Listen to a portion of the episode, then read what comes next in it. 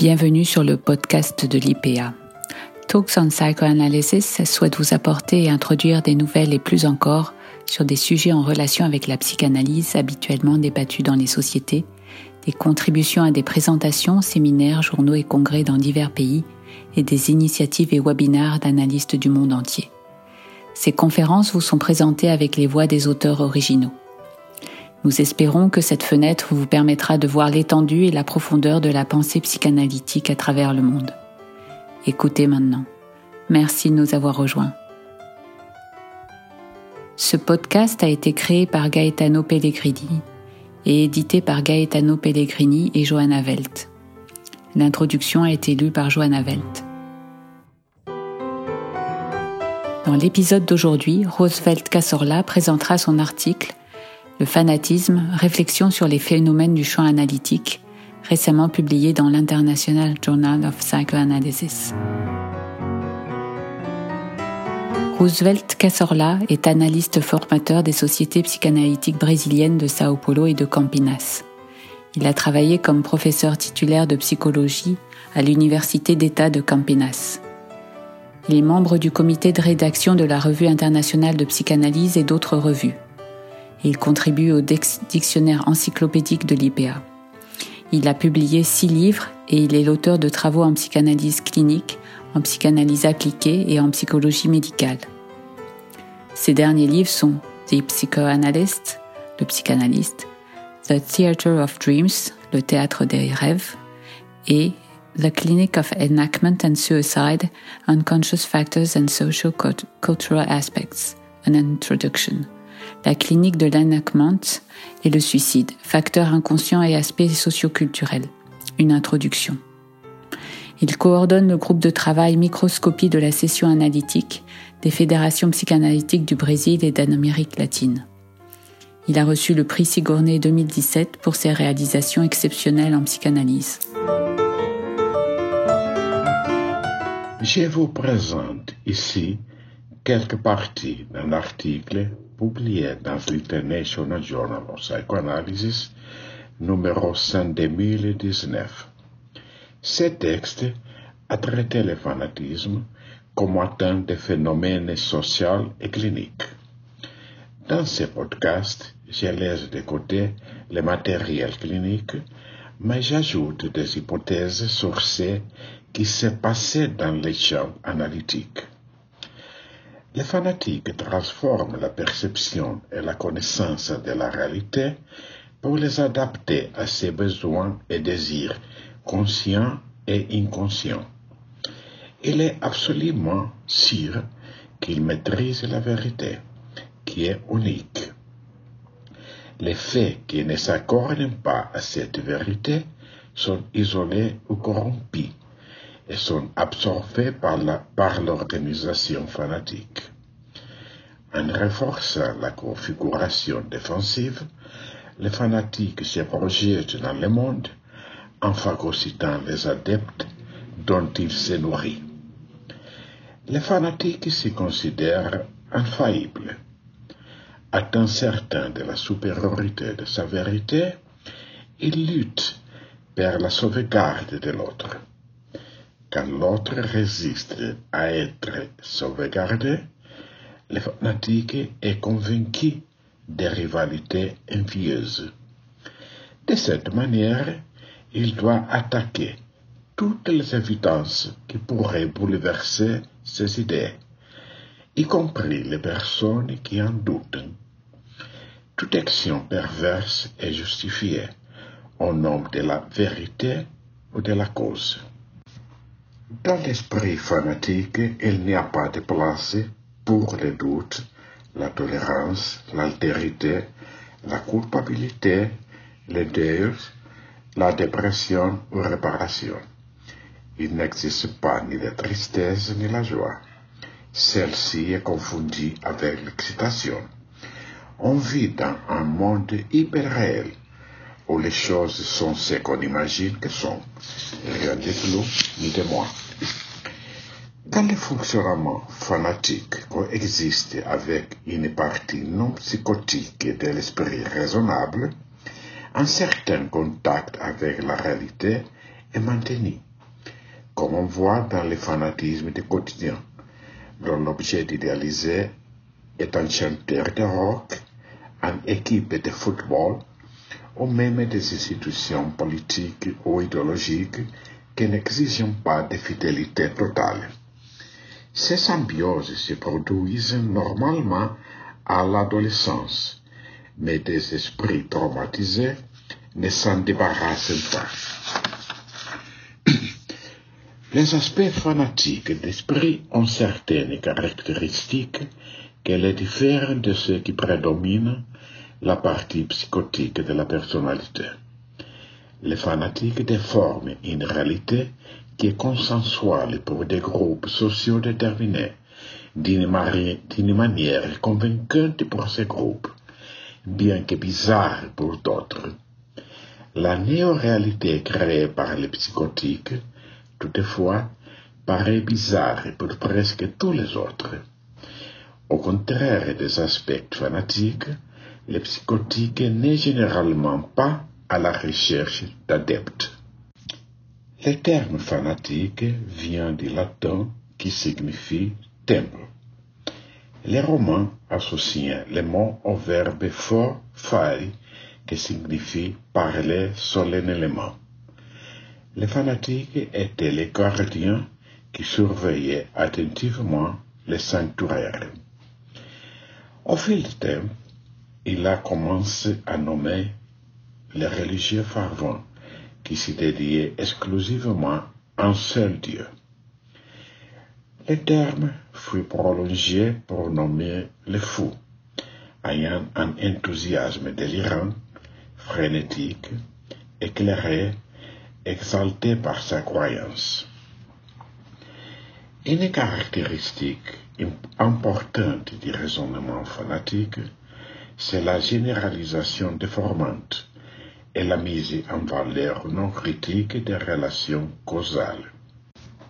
Une situation déterminée, soit elle est vraie ou fausse, est généralisée et la responsabilité est attribuée à tous les individus de la même catégorie, ethnie, religion par exemple, qui seront ainsi considérés des ennemis.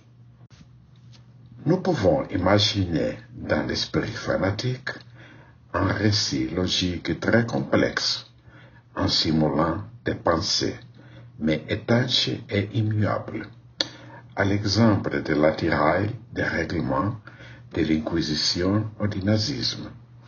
Ces conglomérats qui semblent être une pensée se comportent comme non pensée et s'agglomèrent en transformation hallucinante. Il est possible d'observer dans des groupes fanatiques une dépendance symbiotique ou parasitaire. L'instance puissante est attribuée aux croyances acquises au sein du groupe social ou apportées par les leaders. Cette inoculation est un facteur important qui détermine la transformation des croyances en fanatisme. Il existe un rapport clair entre le fanatisme et le ressentiment.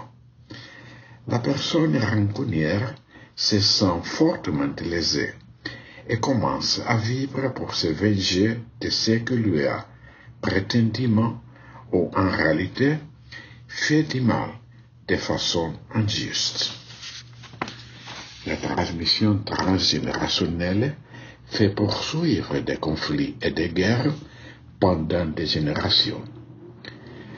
L'émergence du fanatisme est facilitée chez une personne ou un groupe social lorsqu'il se sent fragile ou menacé. Pour confronter ce désespoir, on cherche quelque chose de puissant, un sauveur qui remplacera l'insécurité par la certitude. La certitude supposée indestructible cache donc de terribles insécurités. Et le psychanalyste ne s'étonne pas quand il découvre que l'esprit fanatique couvre des aspects fragiles, terrifiés. Les terroristes sont, en fait, des gens terrifiés. La discrimination entre les aspects psychotiques, pervers et fanatiques n'est pas facile lorsqu'ils forment un conglomérat. Une différenciation possible de nature descriptive suggère que les parties psychotiques et perverses ont pour but paralyser les processus analytiques en empêchant et ou en déformant les possibles transformations créatives. Tout attaque la capacité intuitive de l'analyste. La partie fanatique vise, en même temps, à convaincre l'analyste de ce que les patients considèrent comme vrai. La vérité sera réputée cohérente et vraie par les adeptes infectés. Les non-adeptes peuvent capturer leur bizarrerie, puisque la configuration projetée contient les surmois moralistes, les parties arrogantes et obstinées de l'ego, et d'autres parties divisées de l'esprit. L'observateur exempté et pauvre les unheimlich. Il manque encore de distinguer les fanatiques fanatisants, créateurs de la vérité, des fanatiques adeptes. Il est possible que les premiers ont acquis et développé la structure fanatique de leur naissance. Les autres sont vulnérables à l'identification avec le leader, en forme variée, à partir du besoin d'être sauvés de la réalité, pleine d'études et de frustration. La contamination émotionnelle hypnotise des foules qui sont facilement manipulables par des leaders fanatiques. La capacité de réfléchir est pétrifiée et les produits d'identification projective massive devient une réalité. Cette pétrification rend les foules euphoriques, soumises ou violentes. Nous savons bien que les expériences émotionnelles sont transmises par des variations de l'intensité vocale, de sonorité, de pause, de tonalité, comme les paroles le langage performant et par des mouvements du corps. Le fanatique sait bien se servir de la musique qui accompagne les mots les gestes, séduisante, indignée et ou afin d'entraîner son interlocuteur à croire ce qu'il dit. La propagande est sophistiquée pour mobiliser des émotions. Les foules rugissantes, les marches militaires, dont le rythme envoûtant rassemble un battement de cœur, peut-être de la maman. Les mots d'ordre, les prières angoissantes, la répétition constante d'expressions courantes, l'éclairage hypnotique, etc., remplacent la capacité de penser par une décharge émotionnelle. L'interprétation erronée des mots est une autre arme inductrice. Klemperer a étudié comment l'utilisation émotionnelle d'un langage déformé par le nazisme transformait les mensonges en vérité supposée. Orwell, dans le classique 1984, décrit la nouvelle langue avec la même fonction. Les réseaux sociaux se transforment en un instrument pour corrompre la vérité. Une fois que leurs membres, protégés par l'anonymat, se sentent libres pour propager leurs préjugés et la violence. La contagiosité et la peur facilitent la conquête d'adeptes. Les transgressions, les mensonges, les rationalisations rendent tout possible. En faveur de la cause, tout vestige d'humanité est sacrifié, ainsi justifiant la torture, les massacres et les génocides. les fanatiques s'y sentent injusticiés. La transmission transgénérationnelle, comme nous l'avons vu, amène des peuples ou des groupes humains pleins de ressentiment à voir d'autres groupes comme ennemis pendant des générations, recrutés par des sentiments, des récits et des mythes transmis de manière consciente et inconsciente. Nous éprouvons actuellement partout dans le monde une recrudescence des préjugés raciaux, soit couleur, origine, nationalité, coutume, idée. Les politiquement corrects qui prétendaient combattre les préjugés deviennent aussi fanatisme, qui condamne tous ceux qui, souvent avec humour, sont capables de faire face à la diversité. Le fanatique peut être très agréable alors qu'il essaye de nous convertir à ses idées. Un ami végétalien ne renonce pas à son engagement de me sauver de mon alimentation carnivore. Nous ne pouvons pas oublier les collègues psychanalystes qui essaient de nous amener gentiment à leur école psychanalytique afin de nous libérer du mal. Parfois, on peut remettre en question d'éventuels aspects fanatiques à travers des lacunes ouvertes par la partie non psychotique de la personnalité. Je raconte avec mes propres paroles un récit de l'écrivain israélien Amos Oz. Un écrivain était dans un taxi à Israël et le chauffeur parlait des conflits entre les Arabes et les Juifs.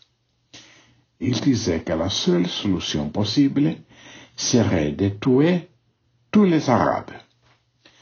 L'écrivain lui demande Et comment les Arabes seraient tués Le chauffeur affirme que chaque Juif devrait tuer un Arabe. L'écrivain continue. Et comment il serait tué Les chauffeurs, n'importe comment, coup de feu, des couteaux, bombes. L'écrivain dit, imaginons alors que dans l'immeuble où vous habitez, il y a une famille arabe. Vous, y entrez et vous les tuez tous. Le chauffeur admet en hésitant. L'écrivain continue. Imaginons alors que vous avez tué toute la famille.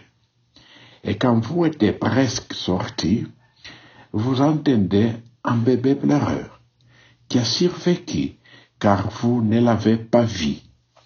Qu'est-ce que vous faites? Le chauffeur lui répond, Mais que vous êtes cruel, monsieur.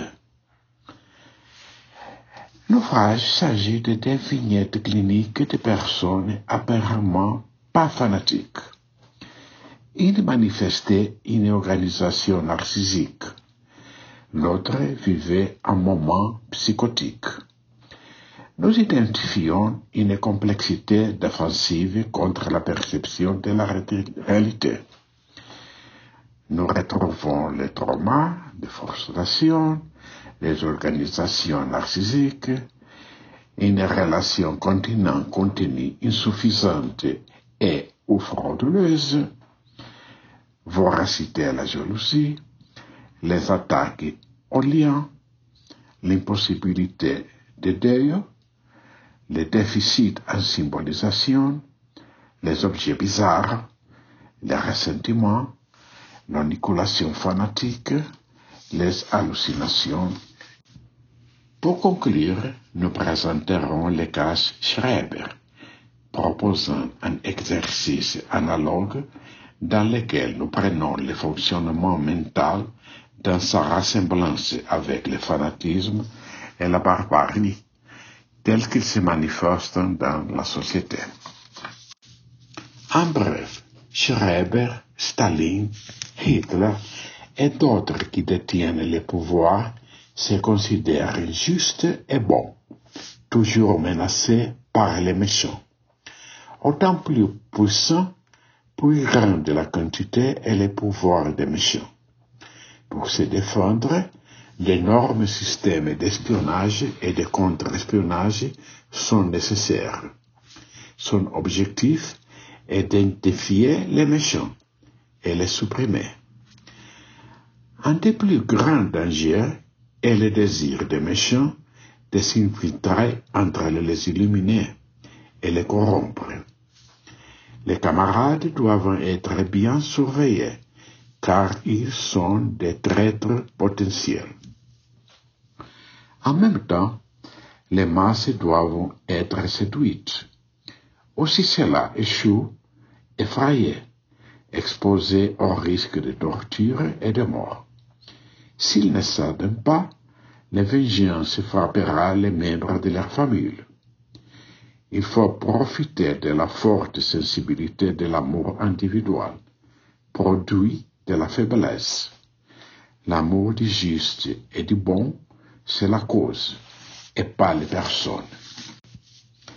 Il faut tuer la capacité de penser des éventuels ennemis et les inclure dans un amalgame d'adeptes stupides qui seront au paradis, la cause. Toutes les idéologies totalitaires luttent pour se propager, pour maintenir leur domination sur tout. Dans le délire de Schreiber, après la purification, les esprits et les corps seront absorbés par Dieu, faisant ainsi partie de lui. Les fanatiques nazistes, ou n'importe lequel, se sont un Dieu, supérieur à tout et à tous, tout en cherchant à augmenter infiniment son pouvoir.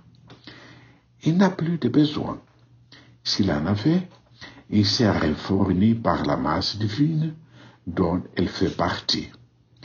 Mais il doit être toujours en état d'alerte, à la recherche d'ennemis. Ceux-ci doivent être conquis pour le bonheur, pour les fiers. S'ils s'avèrent ingrats, il faudra les rééduquer, les torturer dans un enfer qui peut être éternel. On pourrait combattre les fanatiques et les faisans et aussi craindre la mort. Mais cela n'est pas possible quand les terroristes ou l'adepte d'un secte suicidaire non seulement n'a pas peur de la mort, mais désire la mort. Le fanatique est tout puissant au-delà de sa propre mort. La purification implique des rituels. On préfère les feux, les grands feux inquisitoriaux, les chambres à gaz, les armes à feu, les incendies, les bombes, la destruction des villes et des récoltes, ce qui implique l'extinction de l'ennemi et la libération de son âme, selon Schreiber. Il faut veiller à ce que cet âme ne persiste pas dans les souvenirs. L'effet est idéal, mieux que le charnier, car si découverts peuvent devenir un lieu de pèlerinage. Il faut éliminer le corps et les souvenirs sans lasser de traces. La technologie avance permettant de faire disparaître rapidement des millions de personnes, des archives. L'histoire est la même. Plutôt dit, la purifier. Toutefois, un paradoxe. Il faut rapporter l'élimination des méchants pour les terroriser. L'oreille doit également atteindre la masse indifférente. L'élimination secrète n'est donc pas toujours recommandée. L'oreille doit être télévisée, comme la chute du World Trade, les explosions dans les métros, les bombes éclairées dévastant les villes, les décapitations. La purification se fait à travers l'exemple. Le dilemme est donc de savoir comment éliminer l'ennemi sans laisser de traces et en même temps comment montrer son élimination pour qu'elle puisse servir d'exemple. Cette situation est compliquée, raison pour laquelle il faut tuer les témoins et en même temps garder la propagande qui rend les masses stupides ou les tient terrifiées. L'erreur par excès vaut mieux que l'erreur par manque, et la cause est plus importante que la vie d'une, de quelques-unes ou de plusieurs personnes, même si victimes d'injustice. Plusieurs abattus par Staline, impériné de la cause, l'ont honoré avant de mourir, ainsi justifiant son erreur involontaire. Nous pouvons penser que les fanatiques luttent de façon désespérée contre la réalité de la finitude. Il faut créer un système qui lui permet de contrôler la mort projetant, le projetant sur l'ennemi supposé. Des systèmes rationnels sont créés pour justifier sa violence meurtrière, qu'il croit toujours défensive. La finitude sera remplacée par la conquête du pouvoir infini. Vu que l'ennemi est barbare, il faut être encore plus barbare que lui. Donc, tout est justifié. Les fanatiques ne supportent pas la psychanalyse car elle fait entrer en contact avec les limitations imposées par les réalités. La psychanalyse développe la capacité de penser qui dépend de la perception de l'altérité et donc de la considération et respect à l'égard de l'autre. Elle permet les doutes. Elle présente une ouverture à la connaissance de soi-même et à la créativité. La psychanalyse est une arme contre la propagation cancéreuse de la médiocrité remplie de vérités hallucinantes. Il faudra donc le dévitaliser, l'attaquer, la détruire. Brûler des livres ne sera pas suffisant. Il faudra exterminer les psychanalystes. Pour conclure, nous devons continuer d'étudier les éléments qui contribuent à la déshumanisation. Nous devons nous associer à d'autres domaines de connaissances pour augmenter le pouvoir d'Eros sur Thanatos. Merci.